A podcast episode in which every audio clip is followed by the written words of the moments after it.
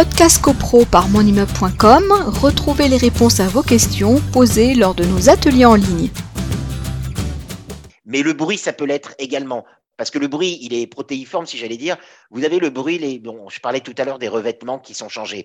Si les revêtements ont été changés et en violation du règlement de copropriété, j'allais dire, vous vous abritez cette fois-ci derrière le, règlement de copropriété et il n'y a même plus euh, les normes ou pas les normes.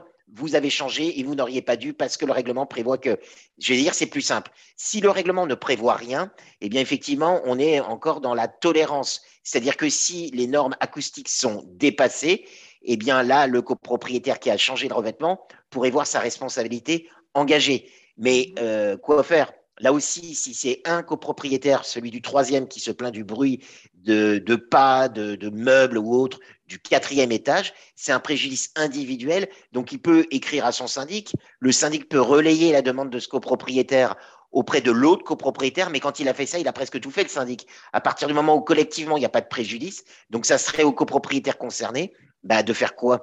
De faire euh, établir des mesures acoustiques et de voir si les mesures ont été dépassées. Si les mesures ont été dépassées, eh bien, il écrit de nouveau à son, au voisin du dessus et en lui demandant de, prendre les mesures nécessaires. Et simplement là, s'il ne peut pas, bah là, effectivement, il peut, euh, euh, il dispose d'une action auprès des tribunaux.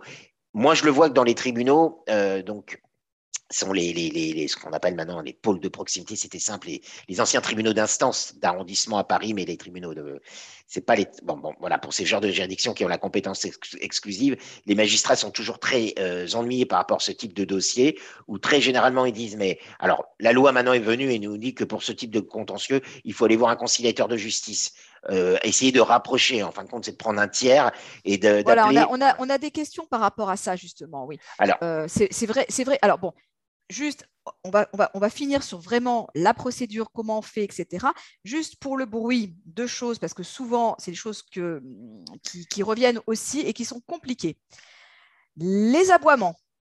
Alors, les aboiements. Oui, parce que non, mais il y a les aboiements. Isabelle, c'est pas possible. Si, si, si, si, si, aussi dans ton euh, immeuble. mais Isabelle, tu sais, dans les anciens règlements de copropriété, quand tu regardes les anciens règlements de copropriété, dans ce qui, euh, là où il y a des interdictions, notamment, et ça, c'est amusant parce que il y a les chiens méchants, les chiens, les perroquets.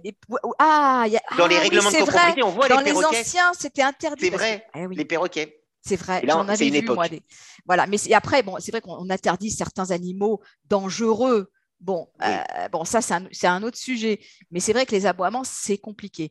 Euh, autre sujet aussi, malheureusement, euh, ça, c'est triste, mais ça arrive, les violences conjugales. Oui, là, alors, il y avait M. Cyril Dull qui, est là, je crois, ce soir, j'ai cru le voir. Oui, il est là. Il est là. Alors là, on est, on est dans autre chose. Là, pour le coup, s'il y a des violences conjugales, c'est-à-dire qu'on est, bon, déjà, on a, on a des gènes par rapport à des cris, etc.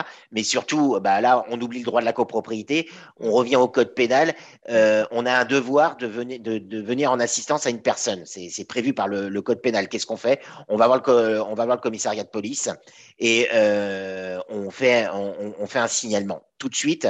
Et là, normalement, la police doit se déplacer, euh, a, le pouvoir de, un pouvoir d'intervention. Mais là, on est, on est vraiment dans autre chose. Oui, ça génère un trouble anormal de voisinage pour les voisins en termes de bruit, etc. Je, je l'entends, mais on est dans une situation extrême là pour le coup. Podcast CoPro par monimmeuble.com, retrouvez les réponses à vos questions posées lors de nos ateliers en ligne.